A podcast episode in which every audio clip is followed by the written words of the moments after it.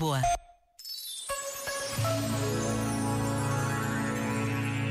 Numa reflexão recente do Vaticano sobre as redes sociais, podemos ler: um significativo desafio cognitivo da cultura digital é a nossa perda de capacidade de pensar profunda e objetivamente.